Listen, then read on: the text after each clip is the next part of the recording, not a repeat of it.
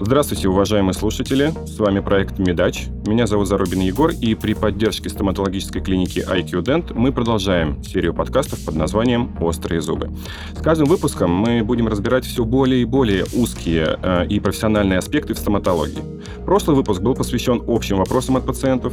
Сегодня же мы поговорим об эстетических работах, о чистке, об отбеливании, выравнивании, винирах и о других нюансах красивой улыбки.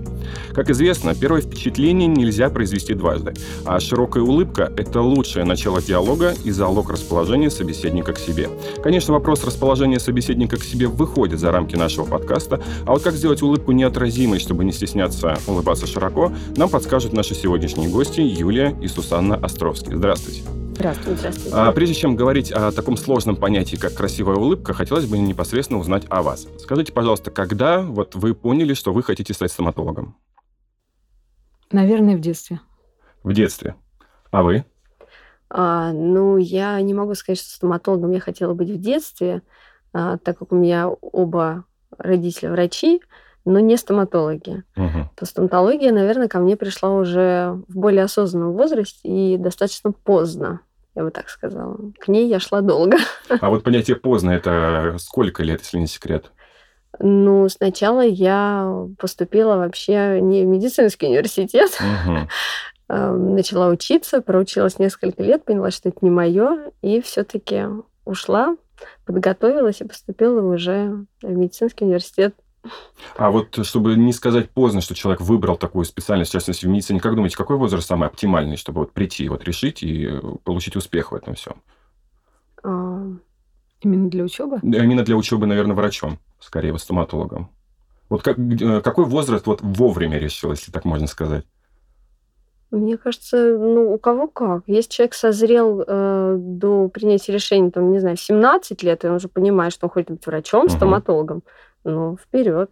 Ну, понятно. А То кто-то вот позже просто. От желания да. самого человека, да. от его взглядов. Хорошо. А если не секрет, какой институт вы закончили именно стоматологический? А, я закончила Московский государственный медико-стоматологический угу. университет имени Евдокимова. Угу. В народе третий мед.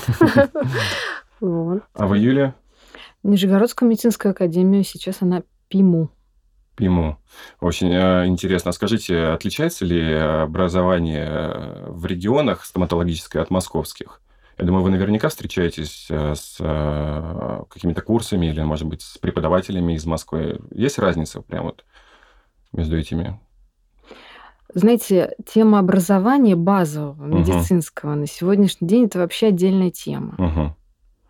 А для меня она такая больная, так скажем, потому что я несколько лет проработала в ПИМУ, в Нижегородской медицинской академии, в качестве преподавателя, ассистента кафедры. И я видела, как этот процесс строился изнутри, и, так, и все, что с ним связано. И очень много талантливых людей выходит именно из провинции, из регионов, так mm. скажем. Нисколько не хуже образование московское – и другой страны. Ой, и других регионов страны. Ну, мы знаем, да, что Москва и Россия это не совсем одно и то же. Ну ладно, это как бы немножко выходим за рамки. То есть, получается, вы после института а, остались на кафедре в рамках преподавателя. Да. А вы работали параллельно? А, да, конечно. В частной клинике? Нет, я работала при кафедре в клинике. Угу, угу. Сусанна, а вы? Вы сразу после института пошли в частную клинику? А, ну, после института пятый курс, э, потом интернатура, угу. там же ординатура. Ну, там понятно, же. да. И да. вот после ординатуры, а, да, почти сразу я начала работать в частной клинике. Угу. И скажите, пожалуйста, а как давно вы работаете в клинике Акюдент? Именно в Акюдент? Да. Сколько? Года два у нас уже. С 18 года? Да, да. А это клиника, да, с, да. с 18 -го года угу. работает? Сама клиника. Угу. Хорошо. А, вот смотрите, а, когда я готовился к этому подкасту, я подумал о том, что, а, по идее, среднестатистический человек должен и начинать, и заканчивать свой день с чистки зубов. Вообще, ну, по идее, как, как рекомендуют врачи. А скажите, пожалуйста, а зачем вообще это нужно делать? Чистить зубы? Да, да. Ну, как бы, прежде чем говорить о нюансах чистки зубов, я подумал о том, а вообще зачем это делается? Для профилактики заболеваний пародонта в частности, угу. для профилактики кариеса и всех остальных проблем, которые могут возникнуть в полости рта. Угу. Но ведь есть э, такая группа людей, которые не чистят зубы э, и э, не являются постоянными клиентами у стоматологов. Есть. Мгм. Ну хорошо, вот давайте возьмем просто п- процесс чистки зубов. Человек чистит зубы. Что в этот момент происходит? Что он счищает с них? Он убирает налет. А, Зубную бляшку он Мгм. убирает. а налет это, подскажите, это бактерии, грязь? Да, да, Ага. да, да. Это бактерии, продукты жизнедеятельности, остатки пищи, то, что вы там ели Мгм. И вот эти вот дня. э, Да. вещи могут привести к дальнейшему развитию различных Да, процессов, например, Да. воспалительных, каких-то да. кариес. Создать субстрат для жизнедеятельности микроорганизмов, которые у нас есть в полости рта и так. Это Мгм. некая большая такая коммунальная квартира, да. И мы живем всегда так, в таком добром соседстве. Микроорганизм и, макро, и макроорганизм. В какой-то момент может наступить, что макроорганизм теряет свою защиту, там защитные факторы снижаются, и мы уже не можем адекватно реагировать на своих соседей, на микроорганизмы. Мгм. Ну или микроорганизмы становятся более агрессивными, да? менять свои свойства. Ага, хорошо. А подскажите, вот в идеале сколько раз в день нужно чистить зубы? В идеале два раза в день. Но сейчас есть рекомендации, что можно а, чистить один раз в день и обязательно на ночь, Мгм. а второй раз ну, в течение дня, когда вам удобно. То есть на ночь вообще. Я, слышал, конечно, об обратном. А Скажите, эти рекомендации, это откуда они исходят? Это наши отечественные или Нет, это, это всемирные? международные рекомендации. Почему Мгм. на ночь? Мгм, да, почему не все с утра, логично, например? все логично, потому что ночью у нас снижается скорость выделения слюны. М, И нет достаточного омовения Мгм. ниш экологических в полости рта. Нет достаточной оксигенации, а в условиях сухости патологические процессы развиваются лучше. мгм. То есть, если мы берем, что человек может чистить зубы только один раз в день, ну, допустим, не выработал привычку, то это Ну, вечером перед сном. Да. И вы сказали, что второй желательно в течение дня. Второй желательно утром, но можно в течение дня. То есть это не такое-то жесткое правило. Скажите, пожалуйста, а если все же человек может чистить зубы э, вот э, только утром, или, например, если человек э, чистит два раза в день, утром и вечером, то вот когда он чистит зубы утром, это нужно делать до завтрака или после него? Ну, логичнее это делать после завтрака. Мгм. То есть вы встаете, прополоскали рот, например, водой, позавтракали, после завтрака вы чистите зубы, проводите все гигиенические процедуры, я про полость рта сейчас Мгм. говорю. После этого идете в люди. Своим Ну, то есть делам. все равно желательно прополоскать полость рта после того, как мы проснулись. Ну, логичнее и как-то комфортнее. Мгм. Я понял. Хорошо, спасибо. А чем вообще лучше чистить зубы? Зубной щеткой.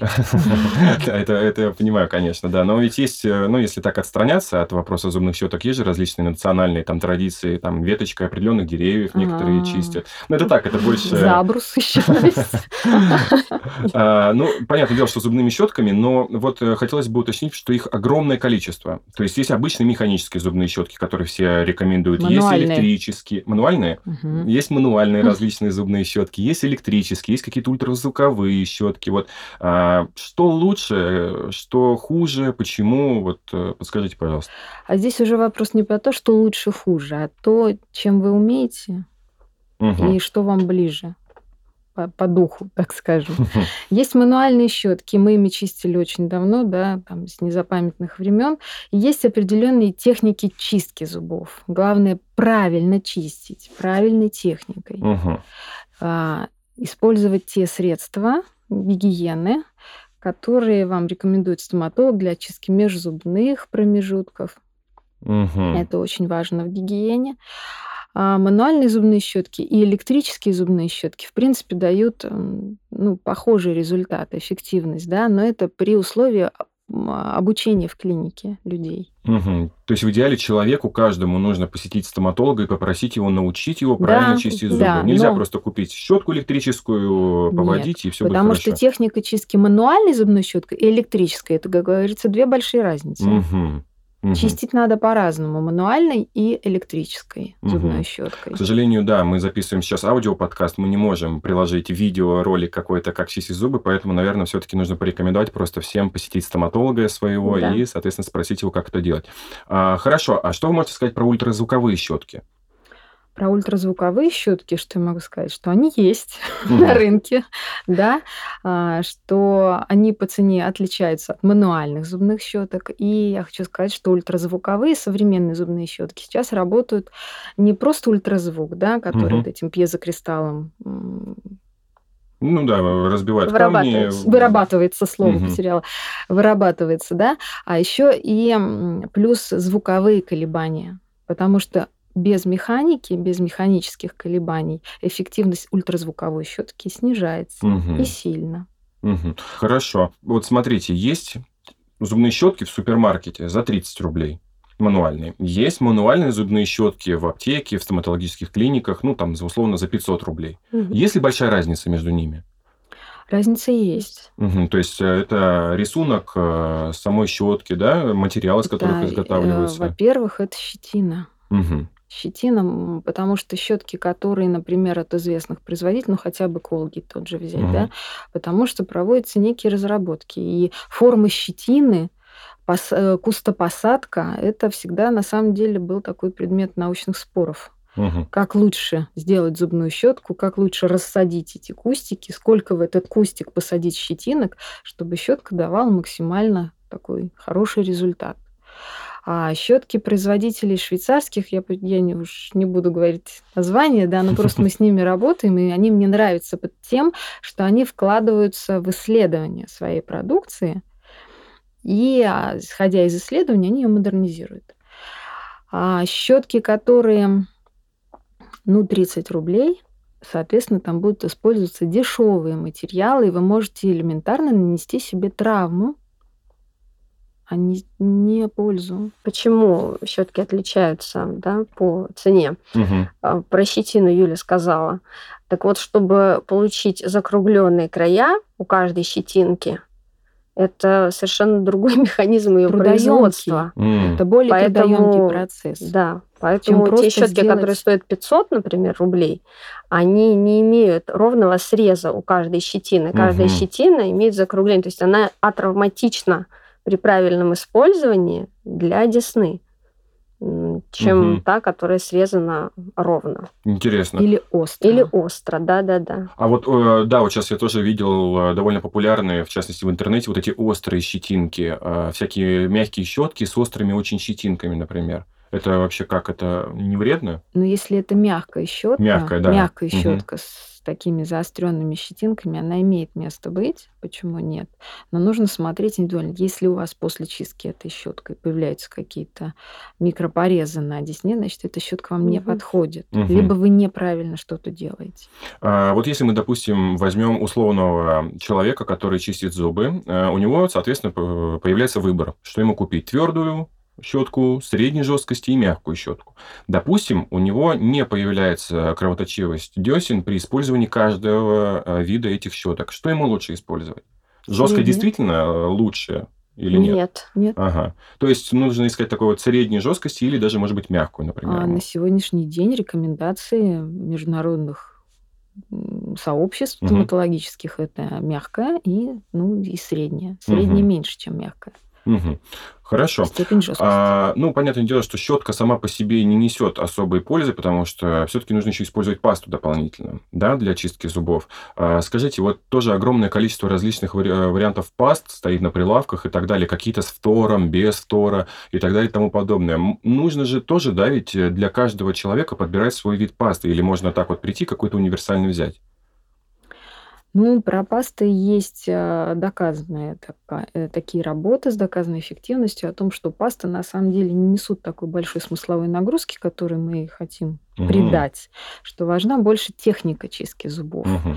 Но в то же время люди отмечают, что использовать пасту при чистке зубов гораздо приятнее, чем чистить без нее.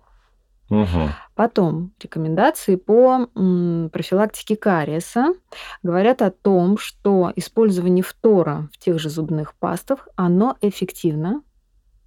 А, в концентрации для взрослых это где-то 1450-1500 ppm.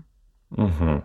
Ну, я так полагаю, вот эти данные, они написаны на, па- на пастах, Да. и то есть как бы человек не может, да, наверное, ошибиться с дозировкой. Все-таки, наверное, производители это все решают. Очень интересно, особенно вот факт про то, что паста не столько нужна на самом деле.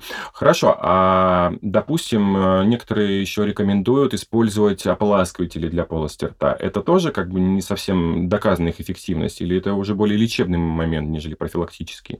Ополаскиватели, если они содержат антисептические наркотические средства, в том, ну вот хлоргексидин, цетилперидин, они несут лечебный эффект. Мгм. Соответственно, раз лечебный эффект, у него должна быть дози- должно быть дозированное воздействие, а не вот что полоскать постоянно. А поласкивателей сейчас очень много, и главный упор, э, чтобы я рекомендовала пациентам использовать не спиртовые ополаскиватели. А они Без до сих пор есть спирта. на спирту? Они есть еще, бывают. И поэтому обязательно без спирта. Мгм. Ну да, это, это, конечно, вполне логично. А вот все-таки, наверное, ведь недостаточно э, чистить зубы только два раза в день. Нужно производить профилактику в течение всего дня, потому что если а, тоже э, слушать рекомендации различных врачей, то прием пищи нужно производить пять раз в день. Маленькими порциями, но пять раз в день. По идее же, в течение дня полость рта остается постоянно загрязненной в этот момент. Как лучше ухаживать за полостью рта в течение дня? После еды, например, ну или до. Здесь важно два постулата. Умеренность и аккуратность, без фанатизма. Мгм. Не надо носить с собой, с собой зубную щетку, но если у вас будет зубной ёршик с собой, это будет очень хорошо. Зубной это ёршик. э, Зубной ёршик, он на межзуб- флоссах? межзубной ёршик, которым можно проводить профила- э, очистку межзубных промежутков.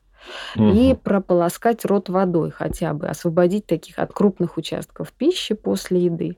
А потом надо помнить о том, для таких фанатов чистить зубы после каждого приема пищи, да, кислотный клиренс. Есть такая вещь в полости рта, длится от 2 до 13 минут по различным исследованиям. То есть у нас естественные процессы реминер- деминерализации сменяются реминерализацией. И раньше говорили о том, что если мы бежим чистить зубы сразу после еды, мы увеличиваем ам, эрозивную, такой эрозивный износ эмали. Мы увеличиваем себе же. Да? Мгм. То есть в тот момент, когда эмаль уязвлена, мы ее еще и тут почистить решили. Добиваем. Да. В общем, этого делать не надо. Вот, э, возможно, я э, буду выглядеть как жертва рекламы, но вот, вот термин кислотный клиренс э, почему-то ассоциируется у меня с рекламами жвачек, э, в частности, вот то, что изменяется баланс, полости да? рта и так далее и тому подобное. Да, Эффективны да, ли да, да. они вот в этом отношении? А, ну, жвачки а, это механическая очистка фактически. И стимуляция слюноотделения. Если вы пожуете жвачку не более 10 минут после еды, ну, как бы это вам плюсик в карму. А, то есть Будет это всё даже... хорошо. Отлично, Да. отлично, хорошо. А по поводу зубной нити, например? Зубная нить тоже хорошо, но дело в том, что нужно уметь ей пользоваться. Мгм. Ёршики, ёршики, например, рек- а, рекомендации а, общества пародонтологов европейского, они заключаются в том, чтобы использовать межзубные ёршики Мгм. для очистки межзубных ам, промежутков, а флоссы, межзубные нити, использовать в тех местах, где ёршик не проходит.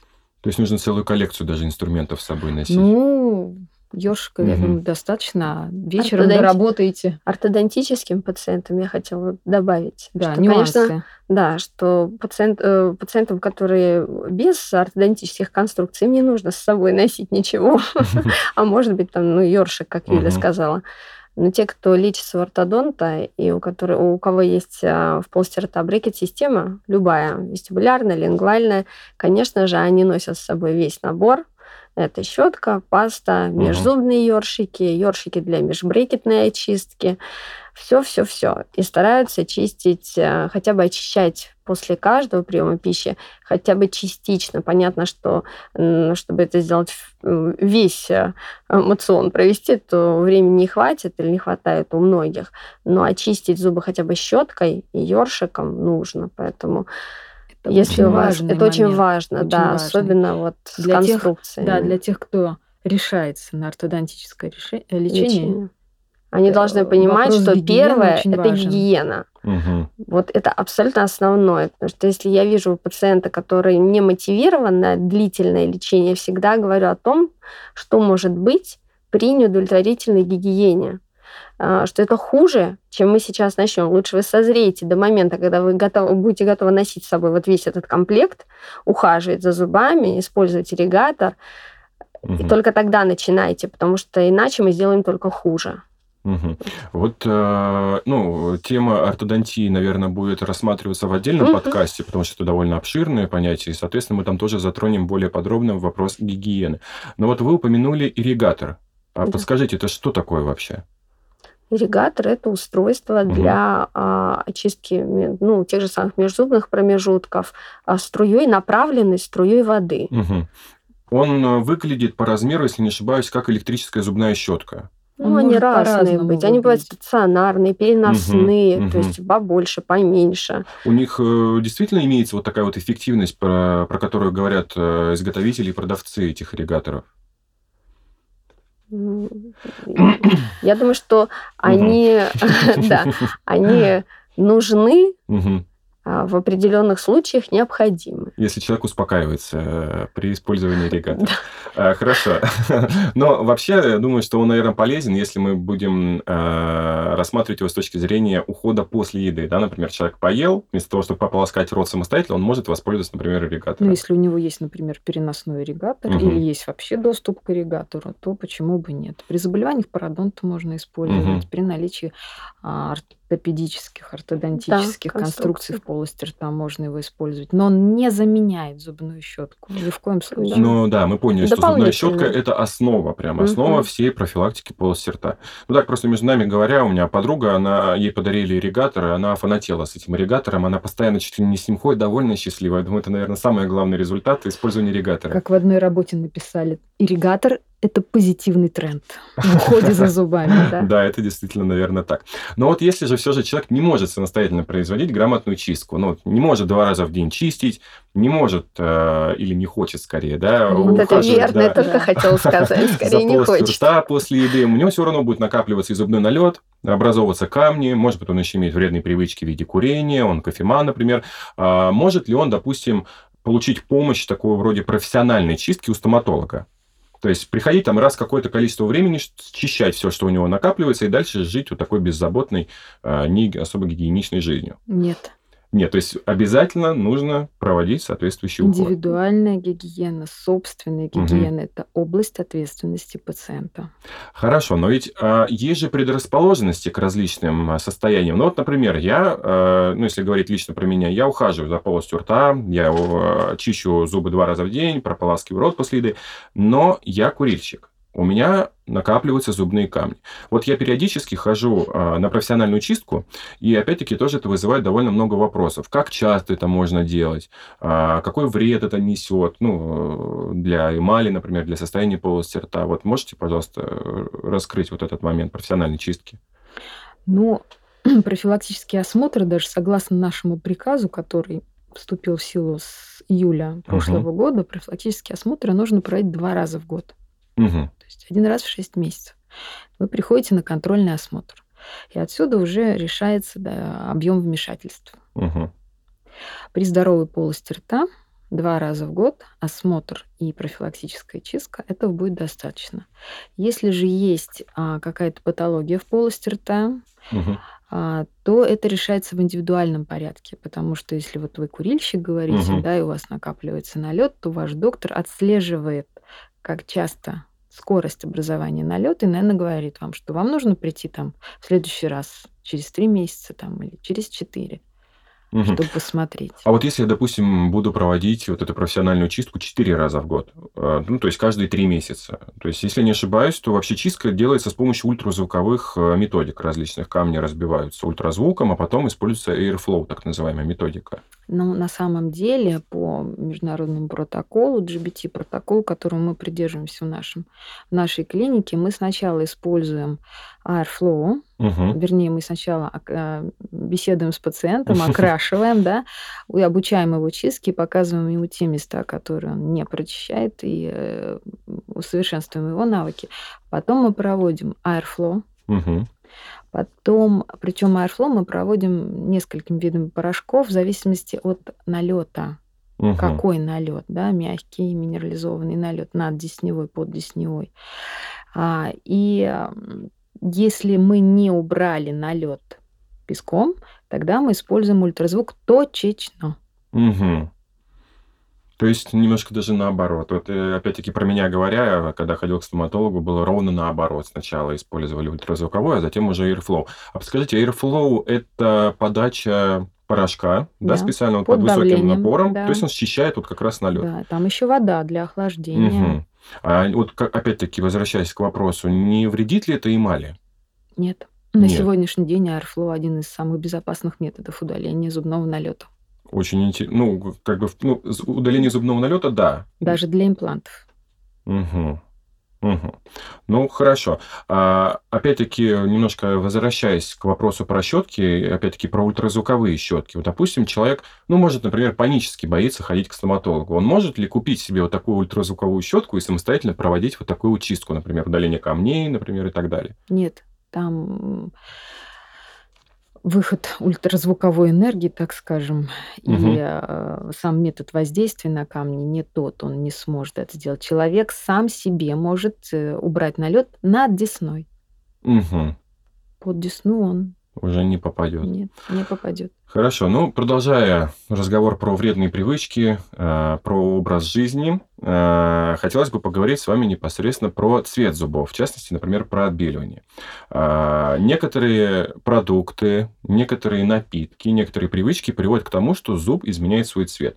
Вообще, э, почему он изменяется, этот цвет? И э, какие именно продукты э, стоит у- э, убрать, так сказать, из рациона человека для того, чтобы нивелировать вот этот риск окраски зубов?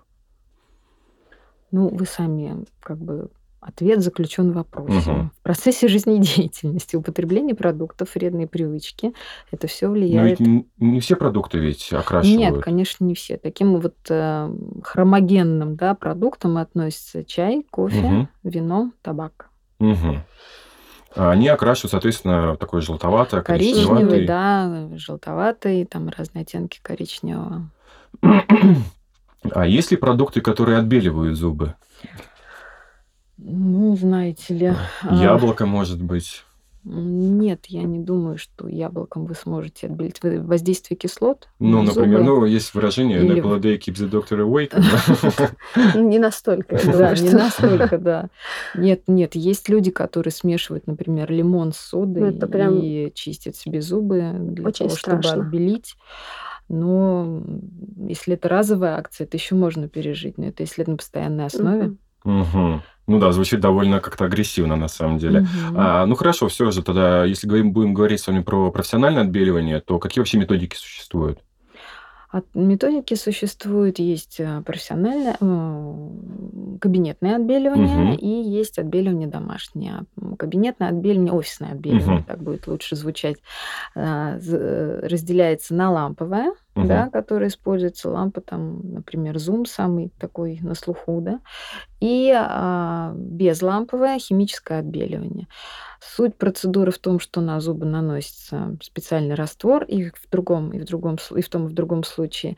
И в первом случае он как бы активируется светом лампы, соответственно, процесс идет быстрее, и если вы хотите отбелить быстро, то это в лампу. Мгм. А если вы обладаете временем, как бы такой постепенный результат, то это химическое отбеливание, безламповое отбеливание. И здесь цена ну, как бы вопроса самой процедуры и временной фактор. То есть как вам надо, быстро или не быстро. И домашнее отбеливание, это используются капы, как стандартные капы, так и индивидуальные капы, которые делаются, вот, снимаются слепки, Мгм. и делаются капы под вас, и используется специальный раствор, который вы носите дома там определенные промежутки времени. Мгм. А вот все-таки про временной промежуток, то есть получается лампа от химического отбеливания отличается только ценой. Ну, фактически, да, потому что эффективность, ну, эф- эффективность в отбеливании что? Получение результата, да, Да. что у вас, например, был цвет там А4, там стал А2, например. А, фактически одинаково. И мы в своей клинике решили, что мы будем использовать не ламповое отбеливание. Мгм. Только хи- химическое. Да, А все ли вот эти методики повреждают эмаль или наоборот, все ли они абсолютно безопасны для зубов? для зубов они безопасны. Мгм. Для зубов безопасно. Единственное, что это может быть а, повреждение десны там, в ходе процедуры слизистой. Но есть изоляция. А, ну, получается, бояться не надо. получается, сама суть отбеливания в том, что удаляется пигмент, да, который накапливается в зубах. То есть, по сути, это не происходит стирание эмали как таковой механическое. Нет, Ага, то есть именно точечное воздействие на этот пигмент. да. Может быть, такой глупый, конечно, вопрос, но а есть ли подкрашивание какое-то зубов?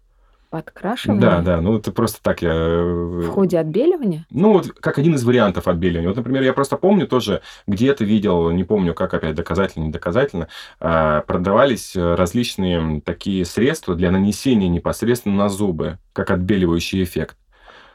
Кисточки Это что Вот ли? э, не- Как закрашивать? Ну, как она выглядит как Поверхность зуба. кисточка, на ней как будто такой раствор, и ее якобы надо наносить на зубы. Она якобы приводит к отбеливанию. Но эта тема, насколько я знаю, продержалась очень недолго. Мгм. Ну вот я поэтому просто какие-то моменты у меня всплывают в памяти, что вот я встречал, какие вообще методики. Но отбеливание раньше проводили в салонах красоты Мгм. и в торговых центрах. Были такие яйца отбеливания. А, Они да, я помню, кстати, есть. э, до сих пор они Да. остались. Это, это, это э, офисное или... Это, знаете, это даже я не знаю, какое слово здесь Да, Торгово-центровое применить. Да, Подобрать. да, да. Хорошо. А, то есть вот домашнее отбеливание, вы сказали, на- человек надевает капу со специальным раствором. Да. А, но, если не ошибаюсь, есть различные отбеливающие пасты. Они эффективные? Как поддерживающее отбеливание. Ага. То есть, если вы сделали отбеливание, и, и зубная паста отбеливающая, она будет поддерживать результат. Мгм. А каков механизм этой поддержки? А, пасты содержат пероксид карбамида. М, Он растворяет э, пигменты, Да, которые... он делает его Мгм. невидимым. Мгм. А, Хорошо. И еще тоже вот опять-таки, залезая в чертоги памяти, э, были такие зубные порошки тоже отбеливающие.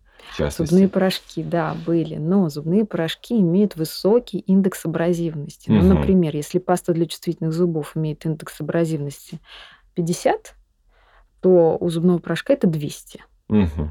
Если зубной порошок использовать, то мы фактически будем, ну вот, знаете, раньше есть такая картинка, когда коньком лед в близком приближении, да, ну вот примерно такой же эффект будет от зубного порошка. То есть он будет стирать именно вот эту эмаль, и как раз-таки э, зуб- ну, можно сказать, что зубные порошки это вредно. Это будет стираемость, да. То есть, Мгм. если вы им один раз это сделали, да, ну это не ужас-ужас. А Не, ну, если вы понятно. это используете на постоянной основе, то да, вы можете сделать себе эрозию и сделать повышенную чувствительность эмали. Угу.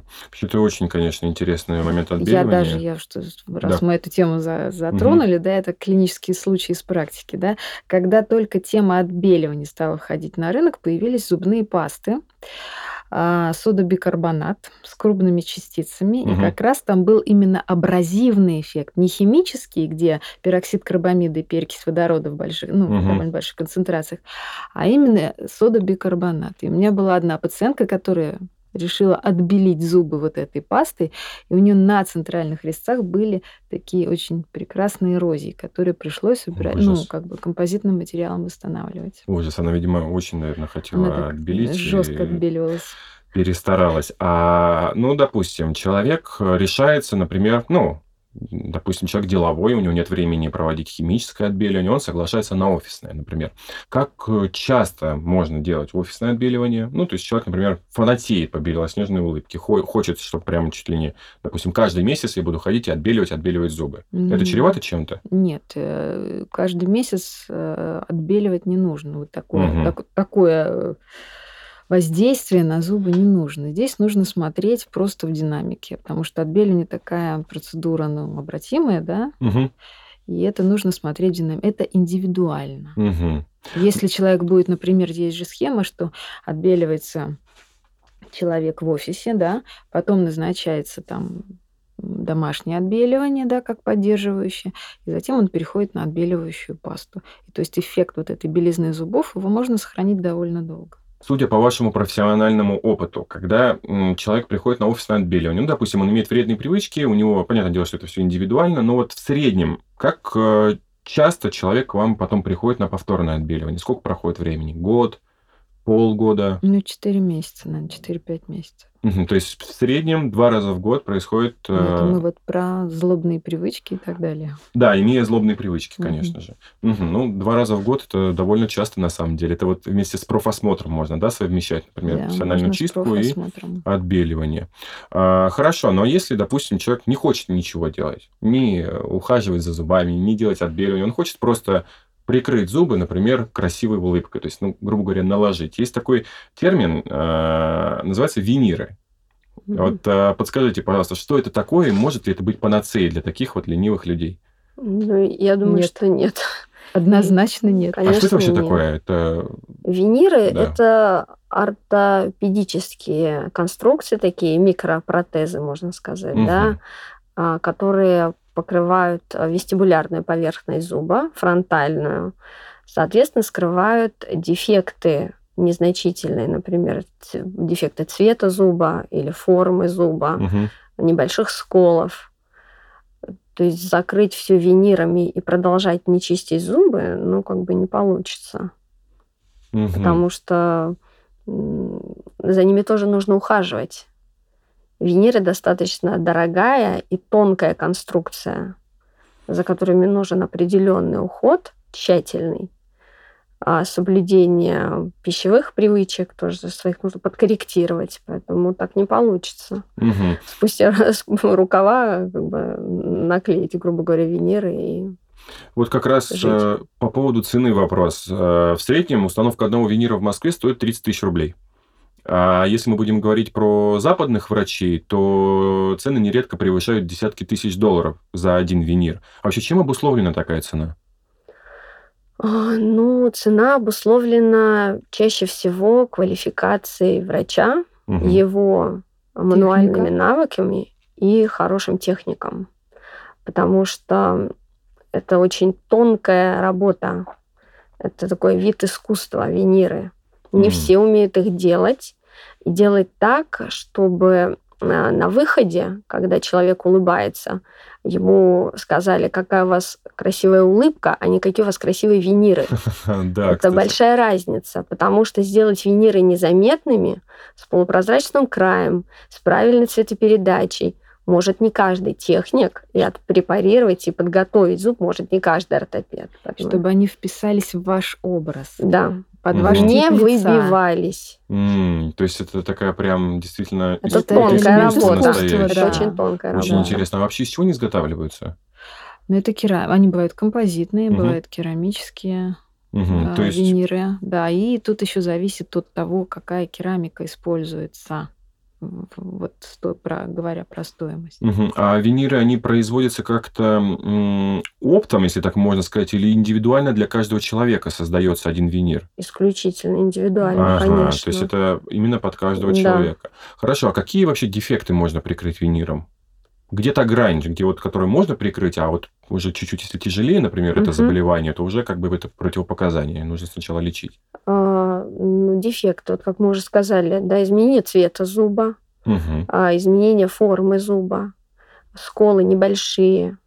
А, Иногда а, винирами закрывают, ну, вернее, не закрывают, а исправляют небольшой а, разворот зуба. То есть, если зуб немного стоит а, неверно, выбивается из зубной дуги, но не ярко. Потому Положение что, зуба. Да, положение зуба корректирует. Можно скорректировать винирами.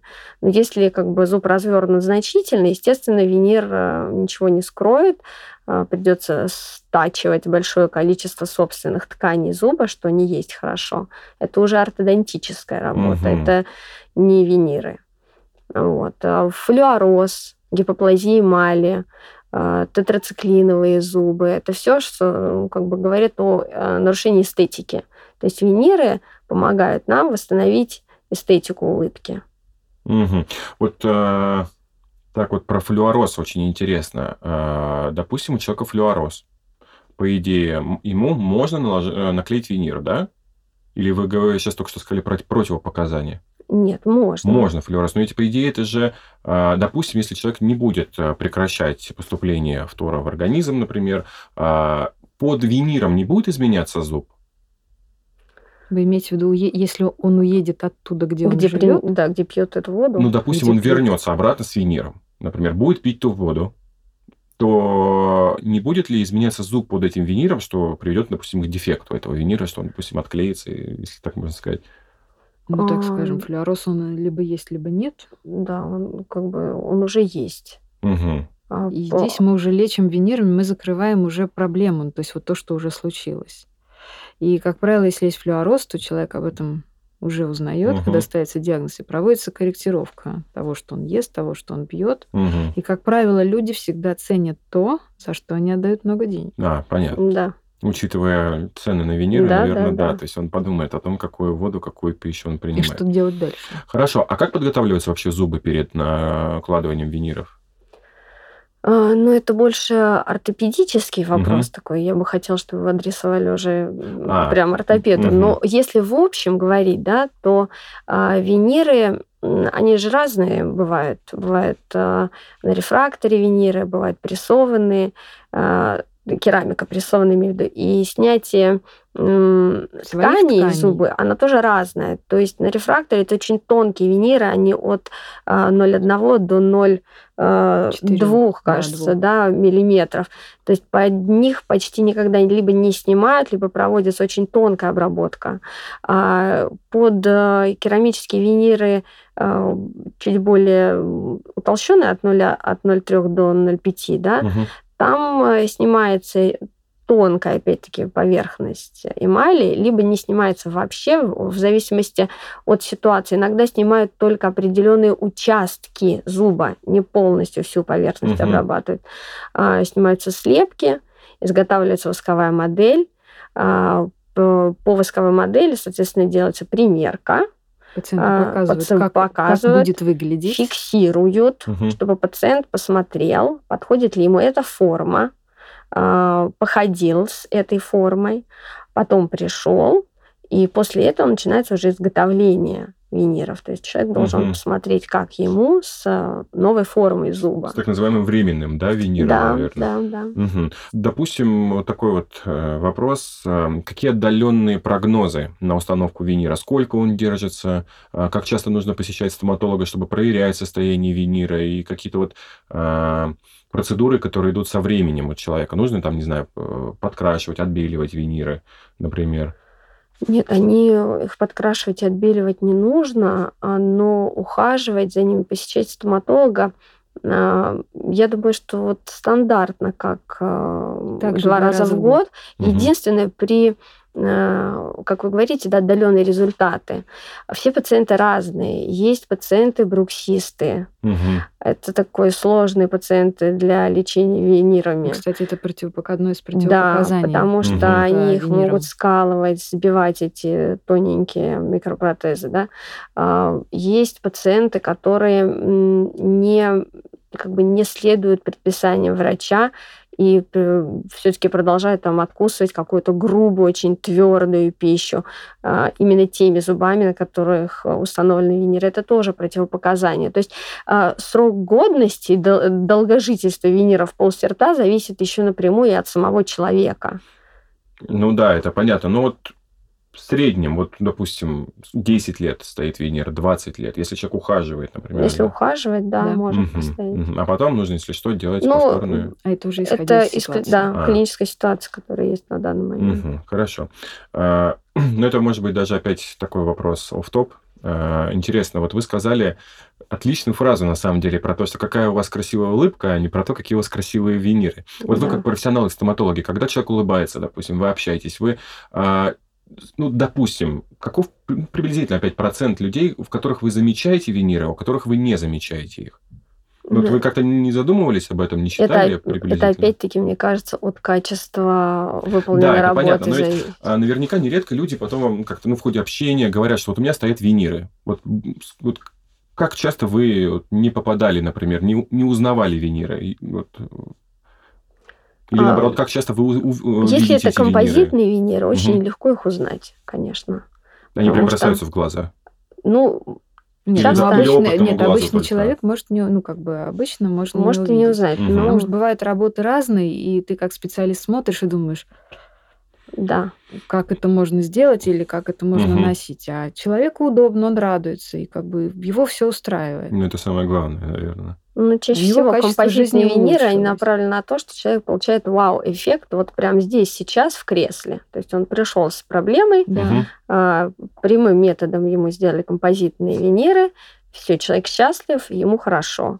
Тут же А, прям на месте. да, делается ну да, без- это тоже прямой может метод. быть. Это как прямой метод, Да. который исключает лабораторию. Да, например. они дешевле, чем керамические виниры значительно, но м, качество совершенно иное, и э, стойкость материала тоже другая. Плюс ко всему, э, реставрации таких виниров ой, сложны. И не все их делают э, хорошо. Чтобы Мгм. поддержать ком- композитный винир в достаточно хорошем Хотя, виде. да, хотя хочу сказать, что у нас ну, в стране, да, и в Москве, и не только в Москве, Мгм.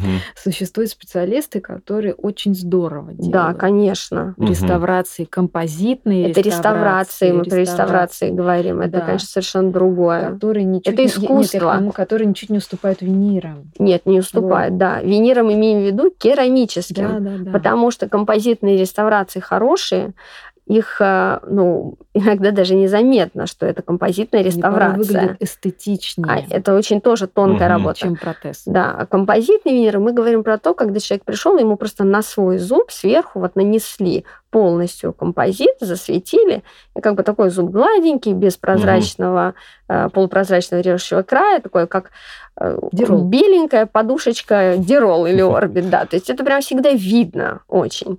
Они, э, ну, не очень эстетичны, мягко Мгм. говоря. Ну, наверное, да, не выделяются среди Да, общей всей улыбки. Это, да, наверное, слишком хорошо, и это, это очень сильно бросается в глаза.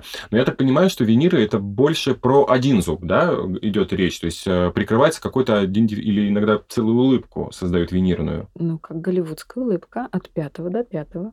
Мгм. А, ну, голливудская улыбка, она не зря называется голливудской, Да. потому что все-таки люди, именно актеры, которые очень часто улыбаются. А вот к вам на прием приходят люди, они зачастую э, прикрывают один какой-то зуб, или тоже бывают такие случаи, когда говорят, что я хочу вот э, голливудскую винир- э, По-разному. улыбку. По-разному. Конечно. А, ну хорошо, а вот вы порекомендуете, ну то есть человеку наклеить виниры, допустим, пост- ну, я не знаю, кстати, термин наклеить, он уместен вообще? Ну, Или вы- зафиксировать, можно, Фиксировать, как да. угодно. да. Мгм. А Вы больше посоветуете ему вот длительный путь лечения и выравнивания улыбки, например, и восстановления э, состояния зубов? Или если человек очень хочет, ну, как бы... Опять-таки по ситуации, по клинической картине. мгм. Е- вот мы говорили только что, да, что чем а, можно, грубо говоря, что можно закрыть виниром. Мгм. То есть если изменен прикус, если зубы имеют достаточно сильную ротацию, если мы видим стираемость и какие-то уже патологии окклюзии, Мгм. то закрывай винирами или не закрывай, проблемы не исчезнет. Он будет сбивать виниры, скалывать их. А, Зуб, а, если он развернут и спилен под винир, а это уже когда зуб развернут и спилен, он же не винир, а как полукоронка выглядит, то а, фу- распределение жевательной функции на данный конкретный зуб идет уже неверное. Мгм. Поэтому нет, если есть проблема, то нужно сначала решить ее, а потом только заняться эстетической составляющей. А, Ну вот, как вы сказали, очень важным для долгосрочности виниров является правильный прикус. Да. Вот мы как раз наконец, наверное, нашей сегодняшней встречи оставили очень такую обширную, интересную тему, а именно выравнивание зубов. Интересует очень такой вопрос, почему у некоторых людей искривляются зубы? А, Почему они искривляются? Ну, Вот понимаете, если мы говорим про то, что зубы меняют свое положение в ходе прорезывания, Мгм. а именно это чаще всего называют да, искривлением зубов, то они начинают свой путь вот там еще в детстве. А, Говорить четко про взрослого человека невозможно, потому что это уже результат. Мгм. А вот почему они меняют свое положение? Я очень всегда хочу, чтобы меня услышали пациенты в этом вопросе и смотрели на своих детей.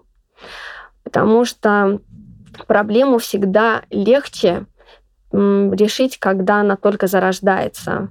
Предупредить. И вот предупредить, действительно, потому что если родители не смотрят в полость рта ребенка и не приводят э, к врачу-ортодонту на осмотр, мы можем не заметить этой проблемы, например, той же самой узкой челюсти. Угу. Когда ребенок худенький, узенький, астеничный, с узкой челюстью, но он растет он, у него не только руки, ноги растут, но и зубочистная система тоже.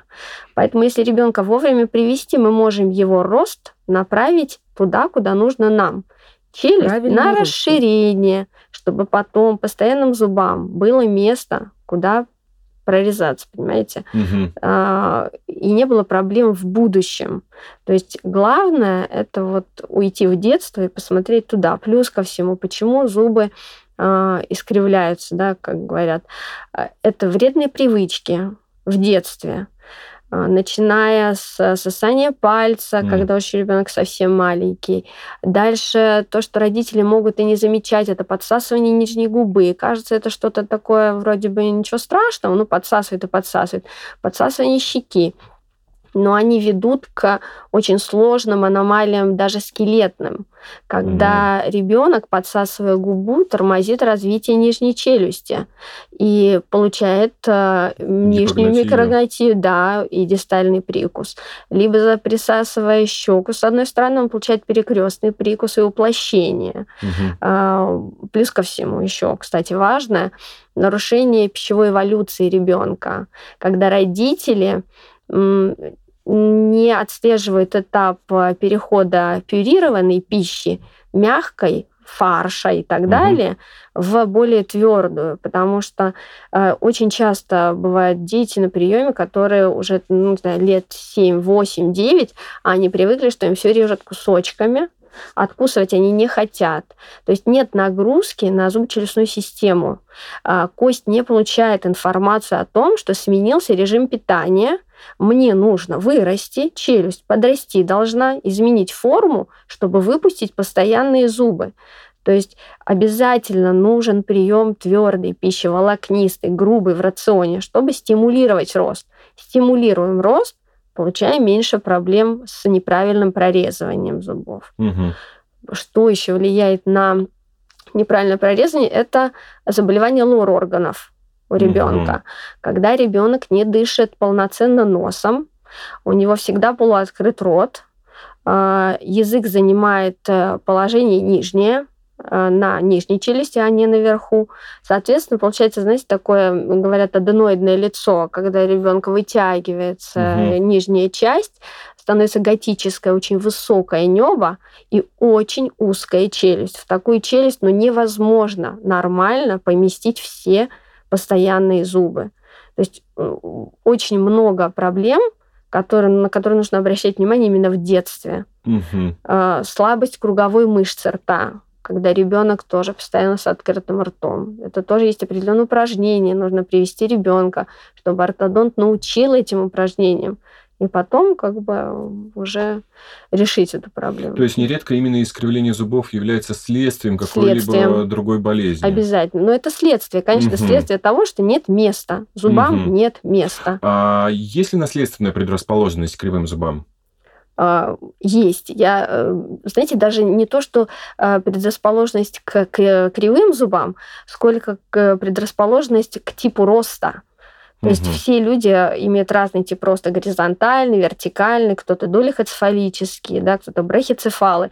То есть если мама, э, например, сама э, долихоцефалическая, она видит, что она узенькая, худенькая, угу то она должна иметь в виду, что ребенка надо показывать рано, что может быть то же самое. То есть она может наследовать тип роста и, соответственно, нарушение прорезывания. Угу только вот тип роста можно наследовать. Сами зубы даже у той же астеничной девочки, которую привели вовремя, и мы помогли челюсти вырастить так, как нам нужно, не в конусообразную, например, в параболическую, и у нее поместились все зубы к 12-13 годам, то есть о какой наследственности тогда можно говорить?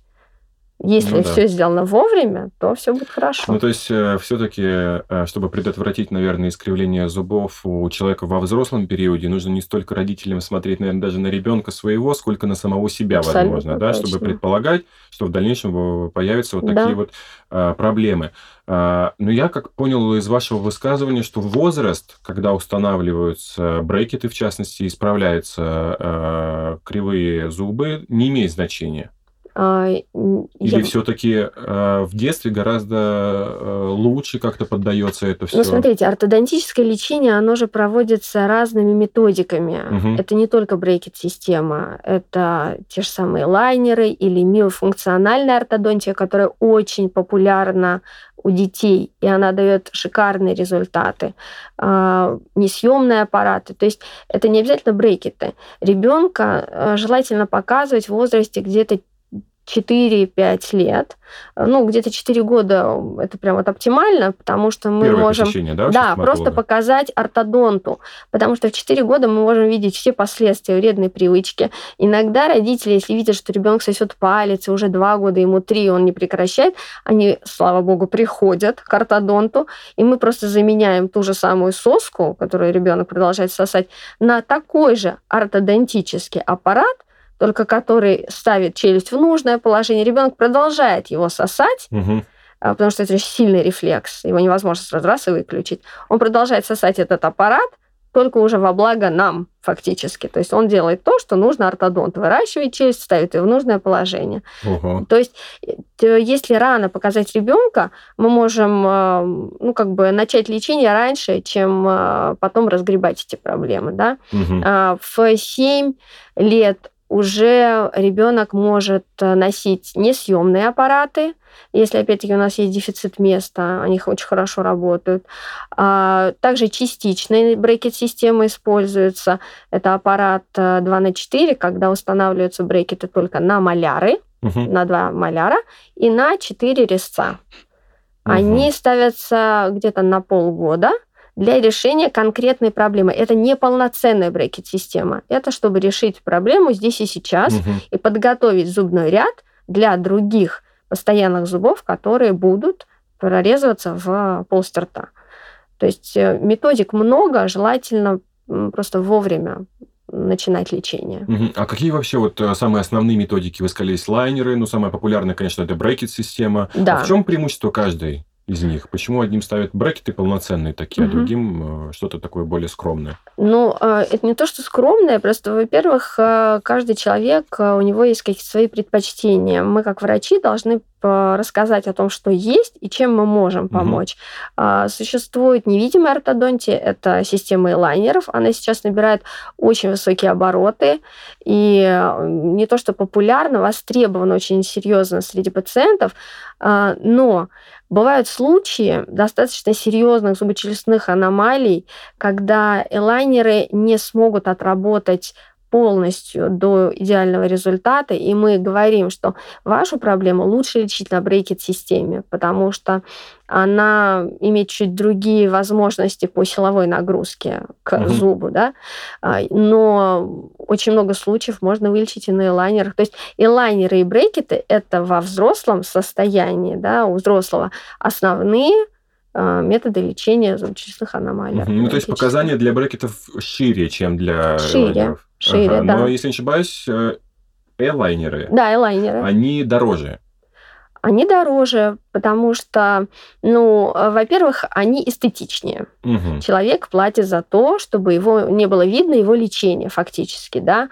А, Они, э, их возможно снимать во время приема пищи, их снимают, М. соответственно, гигиена улучшается, гигиена легче, потому что с брекетами, как мы уже до этого говорили, это прям целый, целая проблема, да, как надо почистить Процесс целый. зубы, да, это, это действительно сложно, то есть это не надо снять розовые очки, человек, который ставит брекет-систему, говорить, что э, должна быть хорошая гигиена, она будет сложная для тебя, но она должна быть.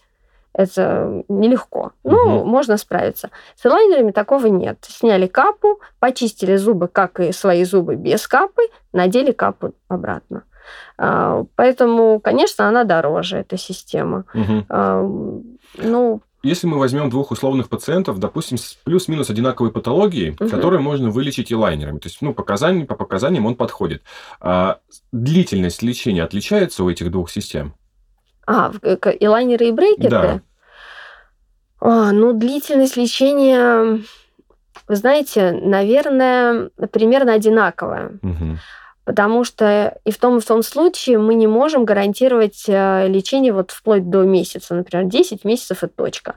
Потому что движение зуба у каждого человека, оно разное. То есть направ... Направ... мы даем силу, а как отреагирует зуб, это уже индивидуальная угу. особенность. У кого-то перемещение идет очень легко, у кого-то достаточно сложно, длительно. Поэтому, в принципе, они не сильно разнятся. Лечение на брекетах и лайнерах нельзя сказать, что сильно различается. На брекетах просто можно это сделать быстрее за счет того, что э, мы можем дать чуть большую силу там, где нам нужно. Мы можем дополнительно а, работать с мини-винтами ортодонтическими. Это такая хорошая опора для угу. передвижения зубов. Поэтому брекеты просто чуть-чуть могут сработать быстрее. А для вас, как для стоматолога, что предпочтительнее, что проще? Каких пациентов легче вести? Вот с брекетами или с елайнерами? Ну, вот я даже не знаю, как сказать проще. А, например, везде свои особенности. Угу. Нельзя сказать, что с лайнерами пациента легко вести. А, там те же самые замки, также отслеживаешь, плюс ко всему лечение на лайнерах, ты планируешь от и до последней капы прямо в самом начале. То есть ты в начале должен понимать, какой будет финал. А на брекет-системе диагностический этап подразумевает под собой это. Мы также все просчитываем, планируем, но там есть дополнительные инструменты, которые мы можем использовать в ходе лечения и тем самым ускорить Э, например, получения угу. результата. А на элайнерах так невозможно. Мы уже отпечатали капы, и вот их сколько есть, столько есть. Сказать, что сложнее, быстрее прием идет, конечно, с пациентами с элайнерами. Выдали капы, проверили замки, угу. проверили, как фиксируется э, капа, и отправили. С брекетами, конечно, дольше прием. Вот в этом разница. Угу. А вы еще упомянули какой-то особый метод выравнивания зубов у детей. МИО, простите. Миофункциональные? Да. да. Что это такое? Расскажите, пожалуйста. А, это такие аппараты. Они бывают силиконовые. Угу. Есть силиконовые внутри с каркасом, ну, для более взрослых детей. Это аппарат, направленный на правильное распределение э, мышечной нагрузки. Потому что когда ребенок растет, у него растет не только челюсть, угу. но и мышцы, и язык должны занимать правильное э, положение и быть в правильном тонусе. А вот э, миофункциональные тренеры, да, так называемые, они помогают ребенку, грубо говоря, натренировать мышцу и язык находиться там и в том тонусе, угу. Как нужно. Потому что расслабленная мышца круговая ведет к открытому прикусу. А, гипотонус языка тоже ведет к раскрытию прикуса и к тому, что передние зубы будут в протрузии, ну, это как бы направлены вперед. Ну, к наружу. Да-да-да. Угу. А, то есть э, у ребенка главное это мышечный каркас. Угу. Щеки, губы, язык, все должно быть в правильном тонусе. Вот э, тренеры, он помогает вы, поставить зубные ряды верхние и нижние в правильное соотношение, фиксирует их в этом правильном соотношении, и при этом еще напрягаются нужные мышцы. Угу. Какой возраст является пограничным для э, вот этой методики? Когда уже поздно использовать? Поздно, ну, уже где-то к 12 годам уже. То есть к 12 годам да. уже полностью вырабатывается да. эта привычка положения языка, да. мышц, челюсти. Да. Угу, спасибо. А что такое алмазная ортодонтия? Алмазная ортодонтия – это такой больше сленг э, врачебный, угу. который подразумевает под собой э, замену ви, виниры вместо брекетов, вот можно сказать так. А почему она называется алмазной ну, тогда? Ну, я, я до сих пор не знаю, почему именно алмазная, но это когда есть проблема с неправильным положением зубов, например, да, и человек не хочет проводить ортодонтическое лечение. Ну, конечно, в этом случае нужно объяснить, можно ли провести вот эту самую Мгм, алмазную ортодонтию здесь, или она будет неэффективна. Если же это небольшой разворот зуба, да, или нескольких зубов, то, конечно, можно винирами восстановить э, красивый зубной ряд. Но если есть ротации, изменения наклона, значительного из- изменения наклона, то, конечно, ни о какой алмазной ортодонтии там речи идти не может. Мгм. А что будет, если не лечить проблему искривления зубов? Ну, допустим, не хочет человек, его это абсолютно не беспокоит, у него, да, неправильный прикус, э, не очень ровно расположенные зубы. Чем это чревато? Чревато тем, что с возрастом у нас снижается высота нижней трети лица у всех всегда. А, Соответственно, зубы стираются, Мгм. и идет а, перераспределение нагрузки на сустав. Височно-челюстной. Височно-нижнечелюстной, да. А, Как мы все знаем, а, лечить сустав достаточно сложно. Это одна из самых сложных патологий для лечения. Вот если не заниматься прикусом, то с возрастом на сустав нагрузки будет все больше и больше. Справляться и компенсировать вот это все давление на себя ему сложнее и сложнее. То есть потом мы получаем просто, ну, грубо говоря, убитый сустав, Мгм. и полностью разрушенные зубы.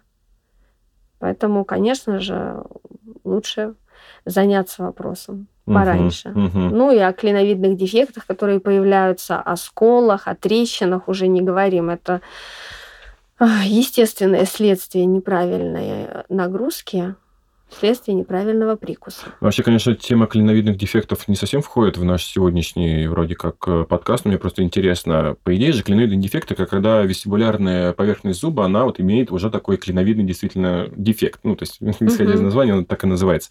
А как нагрузка-то неправильная на зуб приводит к тому, что вроде вестибулярная часть зуба начинает изменяться? Я понимаю, да, патологическая стираемость зубов, это как бы, да, нагрузка на ВНЧС, а вестибулярная это как сторона здесь Ну, это, задействована? к- это как ответ зуба на превышенное давление. нагрузку. Да, да, да, то есть ткани зуба начинают редуцироваться. Мгм. А, Потому что чаще всего клиновидный дефект он начинается именно в области перехода фронтальных зубов в боковые.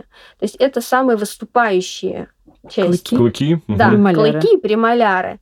То есть это зубы, которые находятся на стыке разной, разной силы. То есть фронтальная часть, у нас там другая жевательная нагрузка, на боковой части, э, на боковой группе зубов совершенно другая. И вот они оста- остаются э, как бы не удел, Мгм, грубо говоря, мгм. да, на них приходится вся вот эта нереализованная, неправильно распределенная нагрузка. Между Поэтому ткани... огней, так сказать. Да. Да, очень интересно. А, вот такой вопрос. А, э, Скажите, а есть ли связь кривизны зубов и нарушения осанки?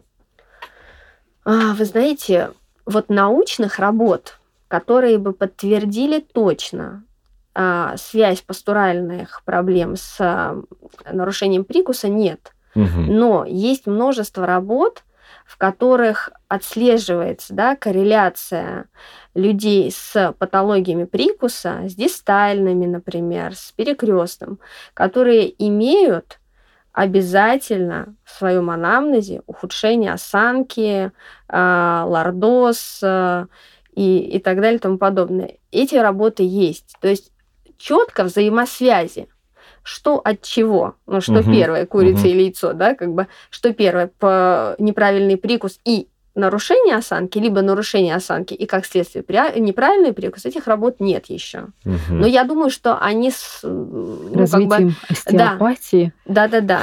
Э, Но я могу сказать, что при э, нарушении зубы, ну, при нарушении прикуса, да, когда мы лечим ребенка, например, того же самого, который находится в стадии роста, и мы видим у него очень часто действительно есть взаимосвязь, что у ребенка нарушение осанки, то желательно это совмещать с приемом у ортопеда. Часто даже стельки у ребенка помогают э, в положению головы принять нужное положение. И наша работа как ортодонта по смещению челюсти в нужное положение также помогает ребенку а, в, с осанкой. То есть ребенок начинает э, выравниваться, грубо говоря, да. То есть нужен комплексный подход к этому Комплексный, да. всему. Комплексно, да. Но научных данных, пока таких, которые мы могли бы привести, их нет. Ну, так опять тоже оф топ ведь даже мнение эксперта считается слабо доказательной точкой зрения, но все равно в понятие доказательного оно входит. Так что я думаю, вот эти вот э, наблюдения с точки зрения вас как профессионала, они тоже э, имеют место на существование. Так что mm. вообще это очень, конечно, интересная тема. Может быть, это просто является следствием какого-то более другого системного процесса? Нет, я думаю все-таки, что мы ну, как бы наш организм, да, угу. у нас не отдельно работает рука, отдельно ну, нога, да. мы все единое целое. И, конечно же, при э, смещении э, центра тяжести того же самого, да, э, смещение нагрузки на позвоночник, у нас идет смещение и нижней челюсти, mm. потому что сустав, угу. он не фиксирован, он подвижен, и он реагирует на положение э, черепа э, на первом позвонке. Это всегда связано. То есть я бы говорила, что связь есть. По крайней мере, у 87% пациентов с неправильным прикусом есть нарушение осанки. Угу. Это э, существуют такие работы. Даже выпрямиться захотелось, не знаю. Э, может быть, не буду ходить к стоматологу, буду стараться ходить просто прямо и ну, то, что я вам рассказывал в начале, это что этот, мне вот сказали, у меня клиновидный вот это вот, как раз конусовидный, видимо, прикус, может угу. быть, это действительно все связано. Буду ходить прямо, может быть, все, а, все это и да. Я, я вас разочарую, нет? Вам уже больше 12. Да, да. Все проблемы от того, что всем больше 12, к сожалению. А, ну, хорошо. Так вот, осталось несколько вопросов, которые не входят э, в те группы, которые мы с вами сегодня разобрали. Э, такие больше, наверное, философские, может быть, а может быть, немножко даже и вычурные слегка. Вот э, я тоже являюсь сотрудником здравоохранения и немножко увлекался историей медицины, да и вообще различными интересными фактами. И вот на каждый период времени было свое эстетически красивое заболевание – вот, например, если вы будете ходить по различным галереям, смотреть на портреты, вы увидите, что раньше очень много писали женщин с зобом и считали, что вот увеличенная щитовидная железа – это эстетически красиво. Сейчас же, например, вот а, очень часто вы можете встретить фотомодели, например, с витилиго. Угу. Одна вот есть известная модель, да. которая нередко вот можно увидеть в различных журналах. А вот с точки зрения стоматолога, вот так вот просто личный к вам вопрос. Есть ли какие-то заболевания, которые вы можете посчитать вот такими вот эстетически красивыми? Мне на ум приходит только одно – макрохиелиты. Макрохиелиты? А можете э, рассказать, э, что, почему, как они выглядят? Ну, это увеличение губ, угу. большие губы. Ну, как э, пример такой, наверное, ну, Анджелина Джоли. Угу такая форма губ, она не часто встречается, угу. так скажем, но когда они есть большие губы, да, и причем они когда равномерные, верхняя и нижняя губа, и такие при, ну, пухлые губы угу. с ярко выраженной дугой Купидона, они смотрятся красиво. Угу. Хотя у нее архитектоника губы такова нижней, что там залом на трещину. Угу. наверное, она все-таки у нее это есть, имеет место быть трещины нижней губы. Угу. Вот. Ну, я не могу сказать, что у нее это прям вот патология, патология, но это вот то, что пришло в голову. Угу. А у вас? Сусанна? Я соглашусь с Юлей в этом вопросе, потому что я даже не могу вот со стоматологической точки зрения представить что-то еще. Раньше вообще-то и женщины с косоглазием считались, э, извините ну, вообще, меня, да, разные особенными, были. да, и красивыми. Там слегка. Поэтому... Ну, каждому свое, конечно. Ну вот, э, не знаю, просто про себя говоря, вот мы сегодня затронули клиновидные дефекты, я просто неоднократно видел э, на фотографиях в интернете, и мне кажется, что довольно очень красивое заболевание. Они так симметрично, такие вот изъязвления на поверхности вестибулярных зубов. Ну, как по мне кажется, Они приносят столько неудобств своим владельцам. Конечно, да. я думаю, что Анджелина Джоли тоже немножко не рада. Да, да, немножко ей э, проблематично с большими губами. Хорошо, спасибо. И вот э, такой еще один э, необычный вопрос. Не знал, куда его классифицировать. Довольно часто можно встретить известных звезд, особенно музыкальной эстрады, в частности, которые имплантируют, опять-таки, не знаю, можно это так сказать или нет, бриллианты, например, в свои зубы. А, скажите, пожалуйста, были ли у вас э, в России такой опыт? Встречались ли вы с такими людьми? Чем это чревато? А, как это можно осуществить? И дорого ли это? Ну и вот хочется узнать вот про этот вопрос поподробнее. Ну, мне кажется, бриллиант прям в зуб вживлять. А я, честно говоря, не знаю да, вообще. Потому что вижу... часто делают такие Скайсы. накладки. Это типа винира, А, нет, да, нет, с нет. бриллиантовым? Мы говорим про то, что наклеивают. Да, есть наклеивать- скайсы, да, украшения на зубы, да, такие блестящие. Ну, кому-то хочется такой добавить блеск. Мгм. Там отбелили зубы, и Добавили хочется еще фишечку. добавить блеска, да, и какой-то скайс. Но раньше это, ну, где-то, наверное, сколько? Лет пять назад, наверное, это было прямо очень популярно. Сейчас кажется, уже не даже, так. Даже Больше, еще да? раньше, да. Да, может, даже больше. Сейчас это не так популярно. Сейчас больше ратуют за естественность. То есть, если раньше золотые зубы Вот тоже да. было Да. модно, да? Национальное наше Да, достояние. да, золотые да. зубы. У нас обычно дефект же принято прятать, а мы вот выставляли золотые зубы. Это был как признак благосостояния человека. Могу Ага. себе позволить. Да, такие. Из реального золота делали, да? Да, да, нет, ну там были примеси, конечно, но золото там было, да, действительно, потому что были зубы с покрытием под золото, а бывали реально золотые зубы, и причем рэперы же этим до сих Вот- пор грешат. вот я про то и- э, у да. Да, это и это есть. накладки. Это Да. такие накладки на зубы, и в это С золото теми же э, бриллиантами. да, в- вживляют бриллианты, но это все можно снять. Вот То да, есть они- накладки э, в каком э, в духе капы, то есть Конечно. они просто надевают да, ее. Да, они надевают от клыка до клыка Ага, и потом снимают. То есть ага. они их не препарируют э, навсегда э, под Потому что бриллианты, грубо Иметь говоря. бриллиант в полости рта – это чревато, знаете, чем? Потерей бриллианта. Ну да, Ну, вот. да. И главный риском его не найти совсем. Да, да. Но я думаю, что такие вещи делают люди, которые не боятся потерять бриллиант потом в, Ну, в процессах жевания или в других каких-либо жизненных Но его ситуациях. сложно укрепить в зуб. Да, Ага, ну, скорее, как раз это вот именно накладки какие-то, то есть Да, именно Там, по крайней мере, модель. прогнозируемая фиксация. То есть, ну, как-то можно закрепить. но это все вот ради фуфан, как говорится. Ну, понятное да. дело, да, что это не лечебная манипуляция. Нет, совсем. А вот э, если не секрет, когда вы последний раз ус- и- и делали ли вообще установку золотых зубов? Вот, или, может быть, коллеги ваши рассказывали, что вот это, это сейчас вообще как бы часто встречаемая ситуация, или это уже далекое Мне прошлое? кажется, сейчас уже не часто встречаем. Нет, есть золотые вкладки, Это пломбы. другое.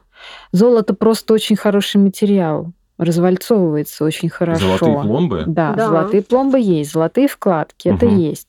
Но чтобы поставить золотой мостовидный протез, Или единичную коронку. да. Мгм. это вот я... уже, кажется, давно никто Да, это не я делал. давно не слышала. Золотые пломбы это очень интересно на самом деле. Это, конечно, тоже выходит за рамки сегодняшней встречи, это куда-то дальше там в В лечение. ортопедию. Да, в ортопедию. Я, честно говоря, впервые это слышу про золотые пломбы. Он прям действительно золото, зол Да. блестит, то есть человек открывает этот рот, Да. у него там пломба, и она золотая. Да.